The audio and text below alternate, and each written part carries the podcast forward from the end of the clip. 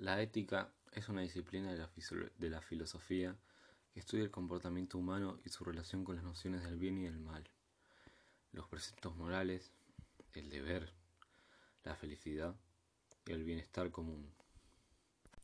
Algunos ejemplos de ética y moral son decir la verdad, no hacer trampas, ser generoso y leal, mostrar solidaridad con personas desfavorecidas, devolver dinero perdido, evitar hacer el mal a alguien, no quedarse con bienes ajenos, entre otros.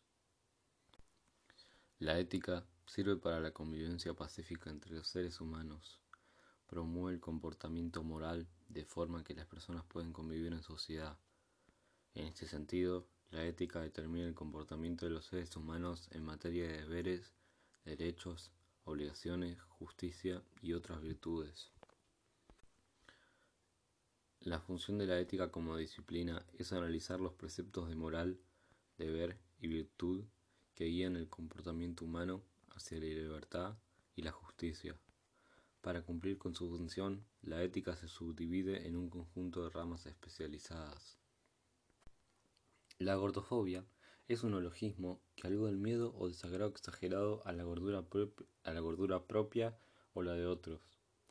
En los ámbitos de la psicología clínica y la nutrición, algunos autores la asocian a problemas de conducta alimentaria riesgosas y trastornos psicológicos, tales como la anorexia nerviosa, donde el término se vincula a la presencia de una actitud implacable y distorsionada hacia el peso corporal y la propia forma del cuerpo. La identidad personal está constituida por el conjunto de características propias de una persona que le permite reconocerse como un individuo diferente a los demás. La identidad personal también se refiere al concepto que cada individuo tiene de sí mismo. Se construye en función de lo que cada persona percibe, sabe y tiene conciencia de que es, y que la distingue del resto. Su desarrollo comienza en la niñez, desde el momento en que el individuo es consciente de su propia existencia.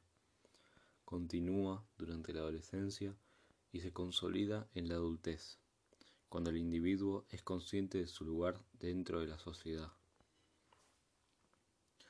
La identidad personal determina el carácter, el temperamento, las actitudes y los intereses de la persona, moldea su conducta y va definiendo ciertos aspectos de su vida consonantes con su participación en la vida social y a su afinidad con determinados grupos sociales.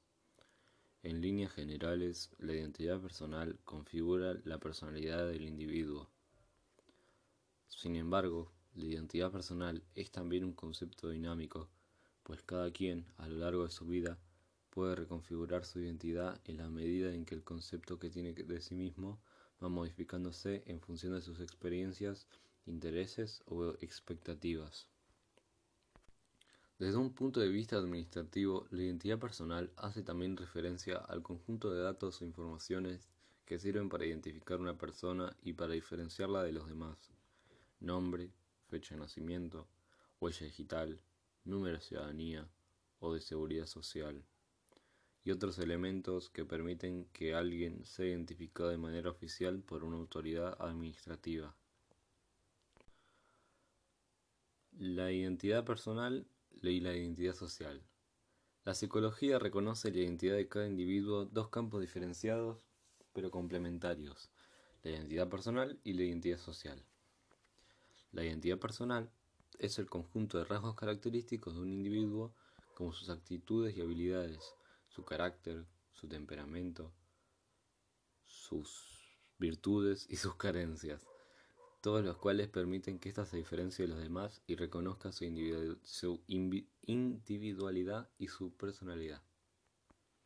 La identidad social o colectiva, en cambio, es aquella según la cual una persona, al pertenecer o sentirse afín a determinados grupos sociales, espirituales, nacionales, profesionales, laborales, etc., asume un conjunto de rasgos o atributos propios de esta comunidad, lo cual ayuda al individuo a forjar o definir el concepto que tiene de sí mismo y de su lugar en la sociedad. Discursos discriminatorios y gordofobia. Durante la actual situación de pandemia se viralizaron discursos discriminatorios que refuerzan el ideal de belleza asociado a la delgadez, generando burlas en torno a los cuerpos gordos. En el presente informe invitamos a reflexionar sobre los fundamentos, el origen y los resultados violentos y excluyentes que generan los discursos gordofóbicos, ofreciendo algunas pautas y recomendaciones para el abordaje respetuoso de la temática por parte de comunicadores. Desde hace algunos años contamos con más y mejores dispositivos para acceder a contenidos audiovisuales, redes sociales, información y mensajes múltiples. Vemos frecuentemente en medios de comunicación, incluidas las redes sociales, la centralidad que cobra la imagen corporal y con ella la imposición de un ideal de belleza. Ese modelo de belleza que denominamos hegemónico por ser presentado como único y natural, es uno de los mitos más arraigados socialmente. El ideal estético hegemónico de los cuerpos es ante todo una ficción cultural y discriminatoria y parcial. Considerar que todas las personas deberíamos acercarnos a un mismo y único patrón de belleza es una aspiración arbitraria e imposible cuya neutralización genera malestar y sufrimiento. Buenísimo. Detrás de los mandatos de belleza hegemónica se esconde la presión por adecuarse y encajar, situación que nos afecta de muy diferentes maneras. Como todos los mandatos, opera de manera doble, demacrando qué es deseable y qué no lo es. En este caso se trata de un ideal que asocia la belleza con delgadez y como contraparte la gordura con fealdad. Nos encontramos entonces frente a un mandato que, equiparado delgadez con belleza, establece una jerarquía entre las personas.